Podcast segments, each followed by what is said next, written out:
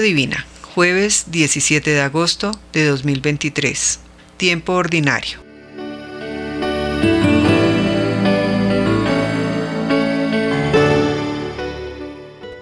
Oración inicial. Dios Todopoderoso y Eterno, a quien podemos llamar Padre, aumenta en nuestros corazones el espíritu filial para que merezcamos alcanzar la herencia prometida. Por nuestro Señor.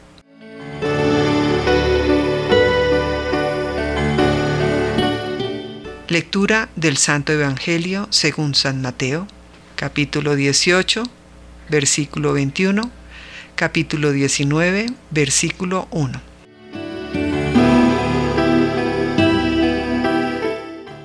Pedro se acercó entonces y le dijo, Señor, ¿cuántas veces tengo que perdonar las ofensas que me haga mi hermano? ¿Hasta siete veces? Dícele Jesús, no te digo hasta siete veces, sino hasta setenta veces siete. Porque eso el reino de los cielos es semejante a un rey que quiso ajustar cuentas con sus siervos. Al empezar a ajustarlas, le fue presentado uno que le debía diez mil talentos. Como no tenía con qué pagar, ordenó el Señor que fuese vendido él, su mujer y sus hijos, con todo cuanto tenía, y se le pagase. Entonces el siervo se echó a sus pies y postrado le decía, Ten paciencia conmigo, que todo te lo pagaré. Movido a compasión el señor de aquel siervo, le dejó ir y le perdonó la deuda. Al salir de allí, aquel siervo se encontró con uno de sus compañeros que le debía cien denarios. Le agarró y ahorcándole le decía, Paga lo que debes. Su compañero, cayendo a sus pies, le suplicaba, ten paciencia conmigo, que ya te pagaré. Pero él no quiso, sino se fue y le echó a la cárcel hasta que pagase lo que debía. Al ver sus compañeros lo ocurrido, se entristecieron mucho y fueron a contarle a su señor todo lo sucedido. Su señor entonces le mandó llamar y le dijo, Siervo malvado, yo te perdoné a ti toda aquella deuda porque me lo suplicaste. ¿No debías tú también compadecerte de tu compañero del mismo modo que yo me compadecí de ti? Y encolerizado su señor, le entregó a los verdugos hasta que pagase todo lo que debía. Esto mismo hará con vosotros mi Padre Celestial. Si no perdonáis de corazón cada uno de vuestros hermanos, y sucedió que cuando acabó Jesús estos discursos, partió a Galilea y fue a la región de Judea, al otro lado del Jordán.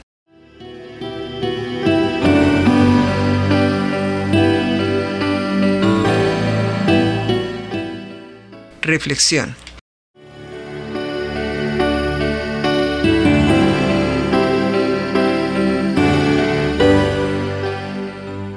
En el Evangelio de ayer oímos las palabras de Jesús sobre la corrección fraterna.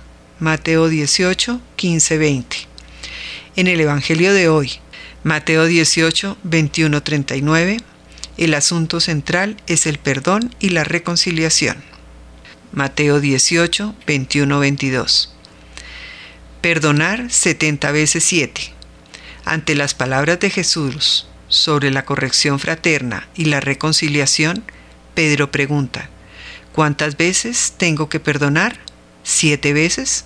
Siete es un número que indica una perfección y en el caso de la propuesta de Pedro, siete es sinónimo de siempre. Pero Jesús va más lejos, elimina todo y cualquier posible límite para el perdón. No te digo hasta siete, sino hasta setenta veces siete.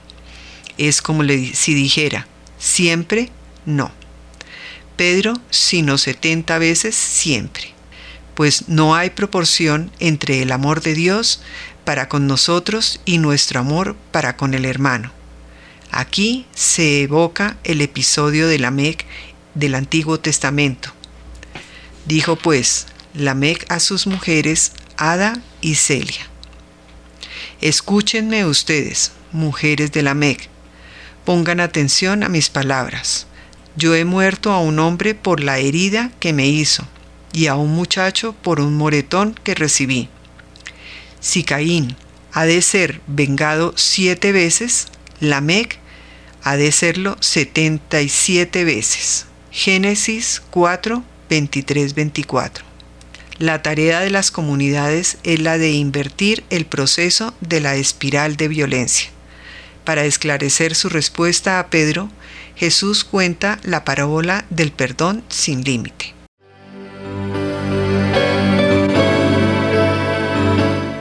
Mateo 18, 23, 27. La actitud del dueño, esta palabra, es una alegoría. Esto es, Jesús habla de un dueño, pero piensa en Dios. Esto explica los contrastes enormes de esta parábola. Como veremos a pesar de que se trata de cosas normales y diarias, existe algo en esta historia que no acontece nunca en la vida cotidiana. En la historia que Jesús cuenta, el dueño sigue las normas del derecho de la época. Estaba en su derecho si tomaba a un empleado y a toda su familia y lo ponía en la cárcel hasta que hubiese pagado su deuda por el trabajo como esclavo. Pero ante la petición del empleado endeudado, el dueño perdona la deuda, diez mil talentos. Un talento equivale a 35 kilogramos.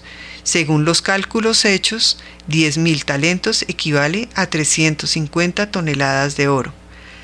Aunque el deudor, junto con su mujer y sus hijos, hubiesen trabajado la vida entera, no hubieran sido nunca capaces de reunir 350 toneladas de oro.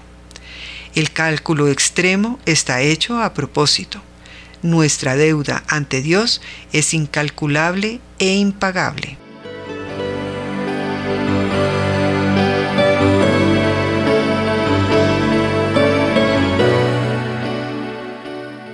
Mateo 18, 28, 31. La actitud del empleado. Al salir de allí, el empleado perdonado encuentra a uno de sus compañeros que le debía 100 monedas de plata. Agarrándole le decía, paga lo que debes. La moneda de 100 denarios es un salario de 100 días de trabajo. Algunos calculan que eran 30 gramos de oro. No existe medio de comparación entre los dos, ni tampoco nos hace entender la actitud del empleado. Dios le perdona 350 toneladas de oro y él no quiere perdonarle 30 gramos de oro. En vez de perdonar, hace con el compañero lo que el dueño podía haber hecho, pero no hizo. Mandó a la cárcel al compañero, según las normas de la ley, hasta que pagara toda la deuda. Actitud chocante para cualquier ser humano. Choca a los otros compañeros. Al ver sus compañeros lo ocurrido, se entristecieron mucho y fueron a contar a su señor todo lo sucedido. Nosotros también hubiéramos tenido la misma actitud de desaprobación.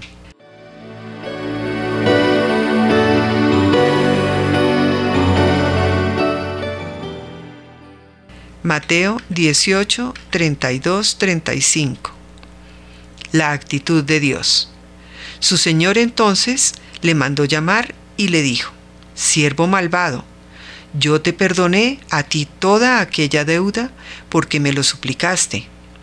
¿No debías tú también compadecerte de tu compañero del mismo modo que yo me compadecí de ti?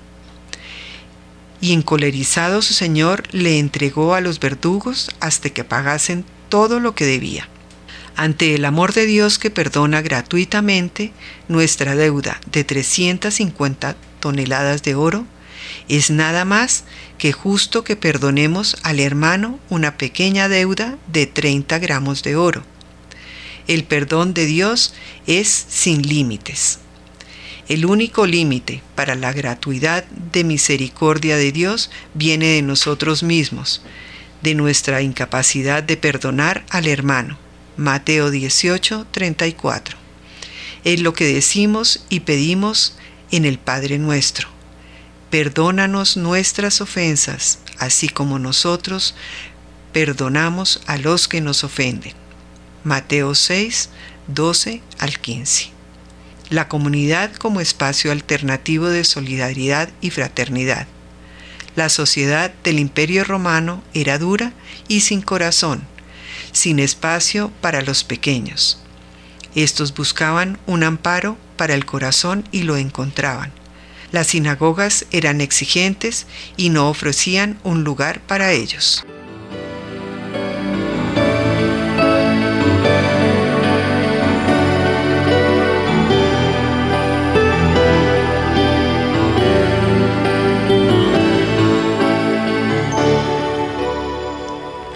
En la comunidad cristiana, el rigor de algunos de la observancia de la ley llevaban a la convivencia los mismos criterios de la sociedad y en las sinagogas.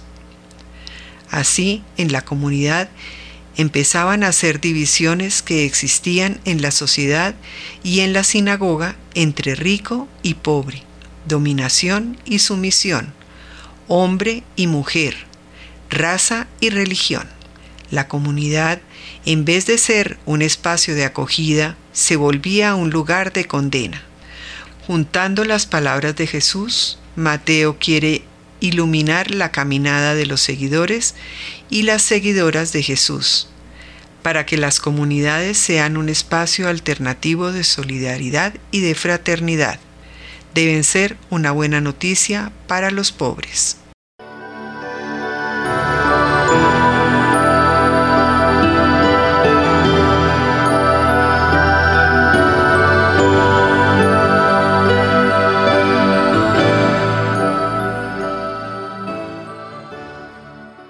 Para la reflexión personal.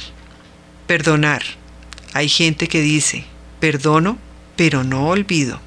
¿Y yo? ¿Soy capaz de imitar a Dios? Jesús nos da el ejemplo. En la hora de su muerte pide perdón por sus asesinos. Lucas 23, 34. ¿Soy capaz de imitar a Jesús? Oración final. De la salida del sol hasta su ocaso, sea alabado el nombre de Yahvé. Excelso sobre los pueblos Yahvé, más alta que el cielo su gloria.